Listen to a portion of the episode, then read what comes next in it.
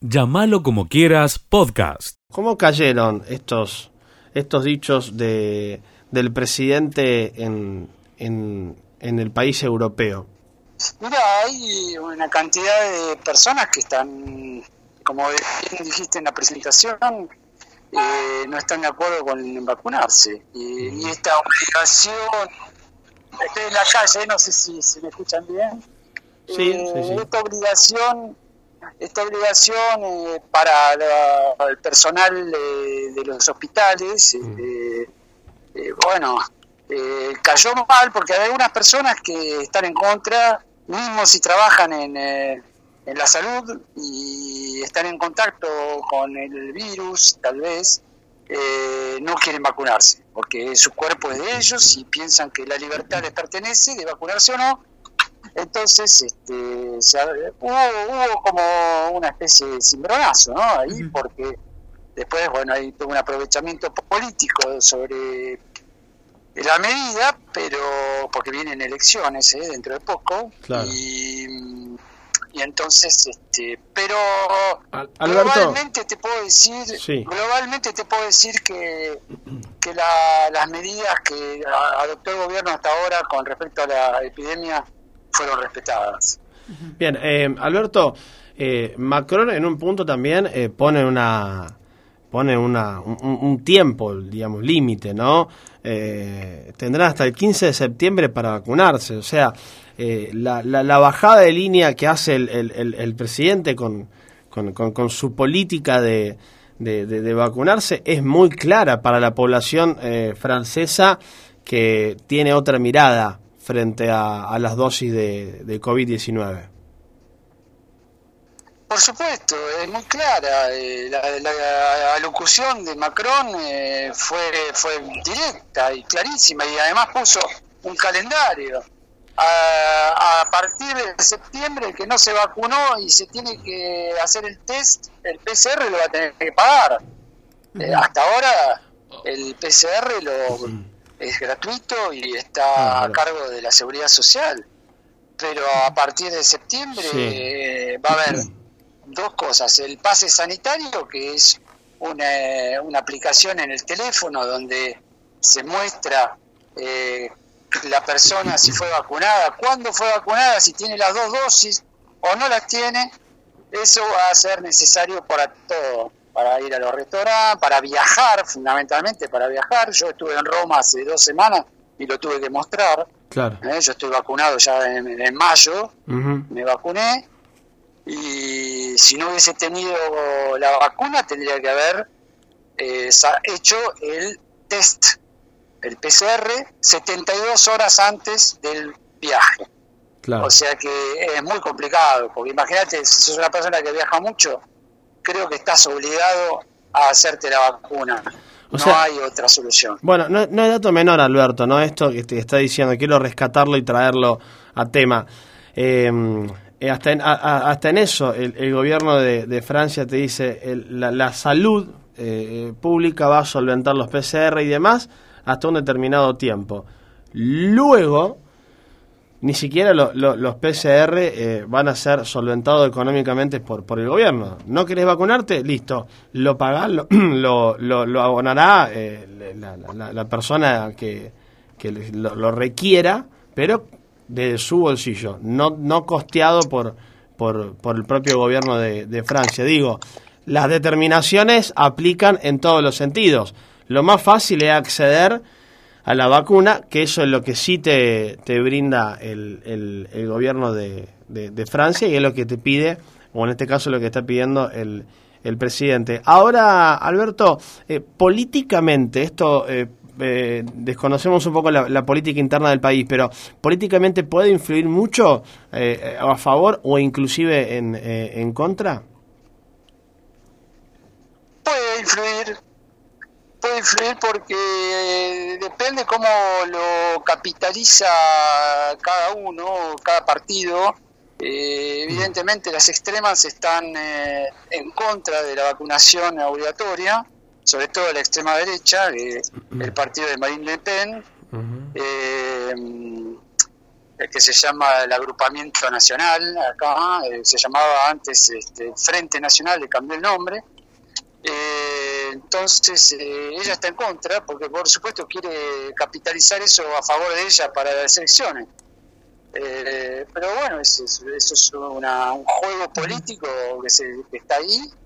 es la última oportunidad, creo que tiene ella de, poder acceder a, la segunda vuelta, como ya hizo en, la elección anterior. Y, los sondajes este, le, dan como que posiblemente podría, a pesar de las últimas elecciones eh, regionales donde le fue muy mal al, partido de ella, también al partido de Macron le fue muy mal, ¿eh?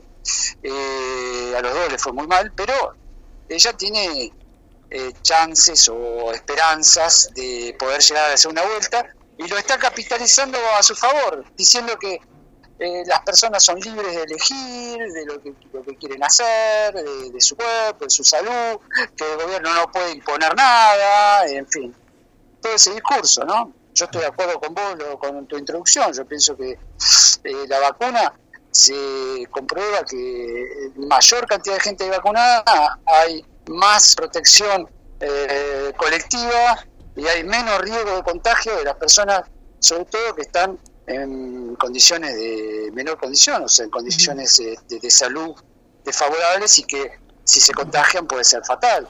Entonces, eh, yo estoy de acuerdo con, con la medida del gobierno de Macron, sin ser macronista, ojo, pienso que que más personas están vacunadas, eh, la vacuna es eficaz, hasta ahora nadie demostró lo contrario, ¿eh? Entonces evidentemente este, hay que vacunarse, no, no, no hay... Eh, no, no, no hay vuelta, me parece, ¿no? Hasta hace dos o tres semanas más de la mitad de la, de la población francesa estaba vacunada. Este, si, si continúa la tendencia de vacunación masiva, pienso que, que va a haber muy pocos, muy pocos, de verdad, va a ser como marginal, digamos, el porcentaje de gente que no va a querer vacunarse. Y Alberto, Alberto, después de las declaraciones del presidente, ¿Cómo se vieron los centros de vacunación? La gente dijo, bueno, la verdad si no me queda otra voy a tener que acercarme a un centro de vacunación para vacunarme. ¿No fue así? ¿Se vio un cambio o, siguió relativamente como venía la vacunación? Mira, no tengo ese dato como para darte si a partir de, esa, de ese momento eh, hubo una afluencia mayor de gente a vacunarse, no te lo puedo dar lo que sí que ahora estamos en vacaciones acá, julio y agosto son dos meses de verano y hay mucha gente afuera. Eh, yo pienso que en septiembre, cuando la gente vuelva, ahí vamos a poder hablar de, si la gente va a vacunar o no. Eh, aparte empiezan las clases, hay, todo, toda una manera que hace que eh, incluso para las escuelas creo que también va a ser en algún momento va a ser obligatorio. Así que eh, para los profesores, digamos, ¿no? Eh, lo que te puedo decir es que, eh, que sí, que, hay una movida fuerte con respecto a la vacunación, en el sentido de publicidad en todos lados, en la tele, carteles por todos lados, eh, incitan a la gente a vacunarse, bueno, en fin, hay toda una campaña importante del gobierno para que la gente se vacune. Seguí escuchando lo mejor de llamarlo como quiera. Nos vamos a las calles. El móvil está en el lugar de los hechos. Marcelo Caro en Llamalo como quiera. Marcelo querido, buena mañana compañero, ¿cómo estamos? ¿Cómo le va, Leo? Un gusto saludarlo a usted y al resto de los compañeros, como así también a la, a la gran audiencia de Radio María. ¿Cómo le va? Muy bien, Marce, muy bien. Eh, eh, ¿Cómo andamos primero eh, con toda la, información policial? ¿Venimos cargadito en la mañana de hoy o viene tranqui el tema? No, en realidad este, yo lo que le puedo decir es que venimos todos los días este, hablando e informando sobre algunos controles que viene realizando la policía local, pero bueno, parece que alguien no le ha gustado en la jornada de ayer que, que lo controle. Esto ocurrió en la vecina localidad de Villanueva, más precisamente en barrio eh, Florida, donde en horas de la tarde, vuelvo a decir, personal de la comisaría de Villanueva eh, procedió a la detención de dos hombres de 18 y 23 años, por supuesto autores del delito de amenazas calificadas para el primero de ellos y resistencia a la autoridad y robo en grado de tentativa para el segundo referido. Todo debido que en circunstancia en que personal policial procedió al control de una motocicleta que se encontraba en la vía pública, fue agredido física y, y verbalmente por un hombre de 23 años quien se presentó como propietario de la misma y tras resistirse al proceder policial intentó sustraer el armamento de uno de los uniformados al tiempo que se hizo presente otro joven en defensa del anterior quien exhibió un arma blanca eh, prefirió amenazas ¿eh? hacia los uniformados finalmente se procedió a la detención de ambos sujetos y al secuestro del arma blanca utilizado por lo tanto que esto ocurrió como le metí en el comienzo en la jornada de ayer en barrio Florida eh, terrible lo que tengo entendido que hubo disparos de balas de goma eh, terrible para ese sector de Villanueva cuando la policía intentó controlar una motocicleta parece que hubo un enojo y terminó muy mal con la detención de estas dos personas, ¿no? Sigue escuchando lo mejor de llamarlo como quieras. Hemos charlado con, con la Fundación Ciclo, la misma está ubicada en el barrio Roque San Peña, calle Ramiro Suárez, esquina Prolongación, Boulevard Italia, es decir, detrás del BEA, para que nos ubiquemos, ha sufrido muchos hechos de robo, ¿eh? muchísimos hechos de robo. Allí se están dando muchos talleres y con este frío se han quedado sin garrafa porque en varias oportunidades los autores desconocidos se llevaron la garrafa de 10 kilos, por lo tanto que eh, sugiere, como hemos hablado con Enrique, están solicitando una garrafa de 10 kilos. Vamos a escuchar la palabra de Enrique, que decía esto aquí a Radio Villa María. Del año pasado tuvimos dos robos importantes para nosotros, que humildemente realizamos una tarea social en el barrio Roque Sáenz Peña y bueno, en, en- en las dos oportunidades nos llevaron las garrafas, eh, los microondas, las computadoras. Fue bastante, bastante, sí, mucho daño y, y la impotencia eh, del esfuerzo que uno hace, no solamente quienes tenemos la conducción, sino los voluntarios, porque ahí este, son todos voluntarios, las, las docentes, los docentes. El tema es que se vino el frío eh, y nosotros no tenemos este, gas natural conectado ahí y nos manejábamos con garrafas que bueno, es el, el peor palo que nos pegaron porque nos llevaron las garrafas Ah. y, y bueno, este, Con eso... denuncia, todo eso, sí. Sí, sí, sí, pero sabemos cómo es esto. Recurrir por la solidaridad a alguien que pueda donar o prestar la garrafa vacía, algo así sería. Claro, eh, nosotros este, estamos solicitando eso. Si hay alguno que ya tiene gas natural y que la garrafa la tiene archivada en el, en el galponcito o en algún depósito, que se acuerde de la Fundación Ciclo y que nos haga el favor de, de prestarla o, donarla. Ahí estaba Enrique, hablando de la Fundación Ciclo, que está ubicada en la calle Ramiro Suárez, esquina Bolívar, Italia. Está necesitando que alguien le pueda donar la garrafa de 10 kilos. Es muy complicado, muy difícil, pero más en esta época. Pero por allí puede aparecer una mano solidaria. Eh, estoy recibiendo un mensaje Sí. que autores desconocidos volvieron a romper la biblioteca Eva Perón, la que está ubicada en Barrio Los Olmos. Pero terrible lo que ha pasado. Tengo las fotos aquí. Nos ocupamos de este tema en un ratito. Seguí escuchando lo mejor de llamarlo como quieras.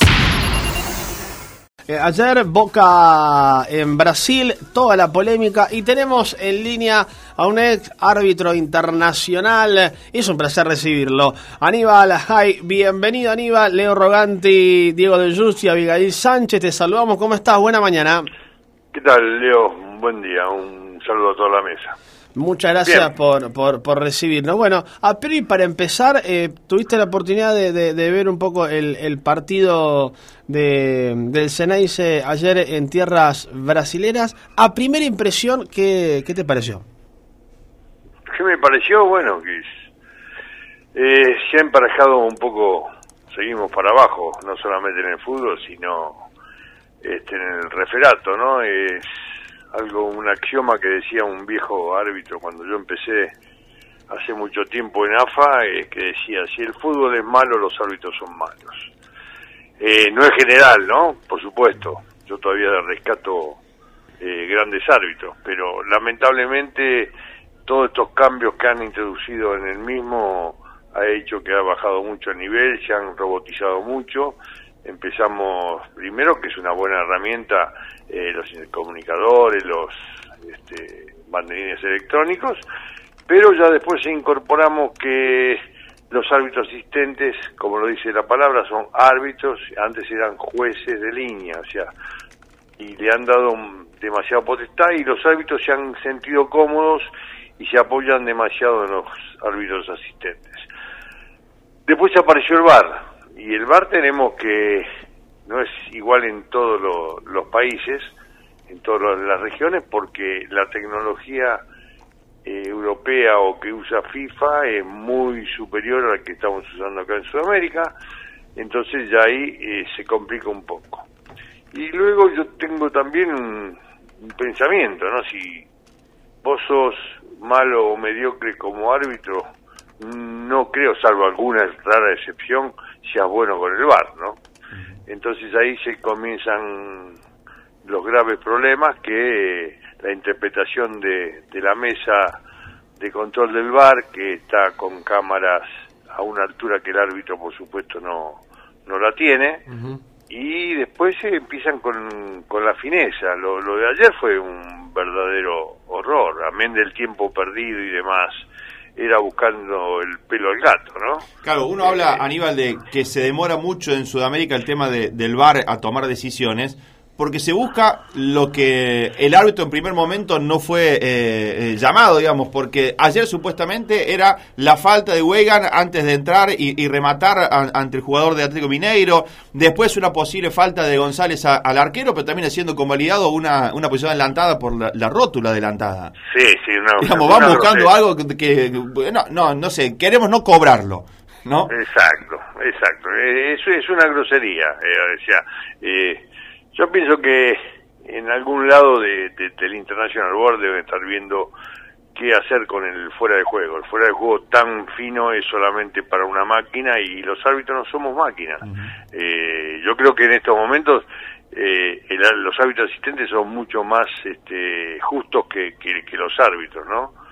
Y, pero esa, esas jugadas no se pueden ver y apenas se logran ver después de, no sé, tres, cuatro minutos. O sea que no no no sirve. Yo creo que hasta que no le den un, corte definitivo que sea, eh, no sé, la mitad del cuerpo, eh, como para decir, bueno, la veo yo como árbitro, la ve el asistente, la ve este el público, la vemos todos, no esto que tenemos que buscarlo eh, como una aguja en un pajar. Y entonces está desnaturalizando el fútbol, ¿no? Eh, Aníbal, y viendo tu, tu posición como, como árbitro, más allá que hoy no lo ejerza, seguís eh, manteniéndote ligado a, esta realidad que es el árbitro, bien decías, y, muchos coincidimos que se está emparejando para abajo el rendimiento de, de, la jerarquía de los árbitros, y si querés hablamos solamente de Argentina, principalmente, pero acá lo que llama la atención es que justo en la previa de un posible superclásico nuevamente en Conmebol, entre Boca River, River Boca, está bien, hoy River tiene que pasar pasar, pero ayer eh, y la semana pasada, el martes 13, eh, se dio estas dificultades eh, hacia Boca, perjudicándolo en el resultado, porque los goles fueron vistos por el mundo del fútbol de buena manera, solamente el VAR se los privó de festejar. ¿Crees que también hay alguna intención de, que el fútbol argentino no vuelva a tener protagonistas como Boca River en instancias definitorias de Comebol? Porque llama la atención que pase esto. No, no, no, yo, yo ya tan fino no, no hilaría. Yo, yo creo que eh, igualmente Boca tampoco está pasando un buen momento, tiene un gran recambio, este, quizás lo, los recambios todavía no se adaptaron o no son de la jerarquía que pretendía el técnico o la comisión directiva. Este, después esto también es es viejo. Si vos tenés un equipo que le haces, que hace tres goles por partido, este, ningún bar, ningún árbitro le va a poder quitar la posibilidad de ganar, ¿eh? eso, eso es seguro, ¿no? Pero ya te digo, o sea, el nivel hoy en día los árbitros son dependientes de, los asistentes y del bar y eso me parece una grosería total, le quita total autoridad y bueno, amén de que muchos ya ni tienen la autoridad como que dirijan sin el bar, ¿no? Igualmente el, reglamento por ahora le dice que el, la última decisión la toma el árbitro, o sea que hay que tener lo que hay que tener para decir y decirle no al bar, ¿no? Entonces, este, ha pasado creo que la Copa, la Copa América, Roldán, un experimentado árbitro colombiano, este, le dijo que no al bar, el bar lo llamaba y le decía, no, está bien, yo cobré lo que vi, punto. ¿Entendés? Pero hay que tener lo que uno supone, ¿no? Para hacer eso y muchos no están capacitados, muchos este, han llegado, digamos, por la ventana, ¿eh? Este, y después se encuentran con, con situaciones que los, los superan totalmente. Claro, uno eh, hablas de, que entra por la ventana. El fútbol argentino en un momento eh, tuvo 30 equipos en primera división, de tener 10 partidos en primera división pasó a tener 15, y hay muchos hábitos también fueron apurados, ¿no? Me, da la sensación de que por ese lado vas, vas encaminado, ¿no? Porque ahora no solamente tenés el árbitro con sus asistentes y el cuarto árbitro, sino tenés otro equipo más para, para el bar, y esto me imagino que también va perjudicando porque no estarán en la misma eh, circunstancia otros que deben eh, debutar como, como internacional en lo inmediato. Me parece que eso es un lío bárbaro porque hay muchos árbitros que estaban eh, en juego y ahora tenés que agregarle el doble por cada partido, ¿no? Sí, pero aparte del doble es, eh, es toda la maquinaria que tenés que tener para, para montar todo el bar, ¿no? no, no, no creo que, que sean para tantos partidos, por lo menos acá. En lo inmediato sí, va a empezar, va a empezar, pero todavía no le dieron el visto bueno. Igualmente te digo, la, la categoría de, del, del bar en Argentina no va a estar a, un nivel UEFA y, o FIFA. Igualmente, vos fíjate que en la UEFA eh, a, Inglaterra le dieron un penal que sí, ni, ni, nada, ni nada, viste. Entonces, tampoco eso, la calidad de, la transmisión te garantiza de que acierten. Tienes que acertar cuando estás convencido, estás bien empapado en el reglamento, vos, como al manejar el bar te tenés que poner también en, la piel de, del árbitro que está ahí, eh, si está bien ubicado, si está mal ubicado, eh, un montón de cosas que ellos aparentemente ya están tan mecanizados, o como decíamos nosotros hace muchos años, eh, hay árbitros y árbitros de laboratorio. Bueno, hoy estamos viendo que se está llegando a, tener árbitros de laboratorio. Bueno, mientras no sea en quirófano, que quede en laboratorio. No, no, no, de laboratorio nada más. Eh, Aníbal, eh, la última. ¿Crees que ha sido perjudicado Boca en estos dos partidos por estas decisiones? Mira, eh, lo que hay que ver es que a veces te van a perjudicar y a veces te van a acertar, porque yo todavía no, no vi ninguno que diga eh, el partido porque me dieron un penal que no fue, ¿me entendés? O sea, bueno, te tocó perder y bancatela, qué sé yo, no, no, no, no tenés otra opción, ¿eh? porque ¿qué vas a hacer? ¿Presentar una nota? Presente la nota y se la van a desestimar porque ellos van a decir que el VAR le dijo que la rótula estaba fuera de juego. Una el nervio óptico es este maravilloso, ¿no? Llámalo como quieras, podcast.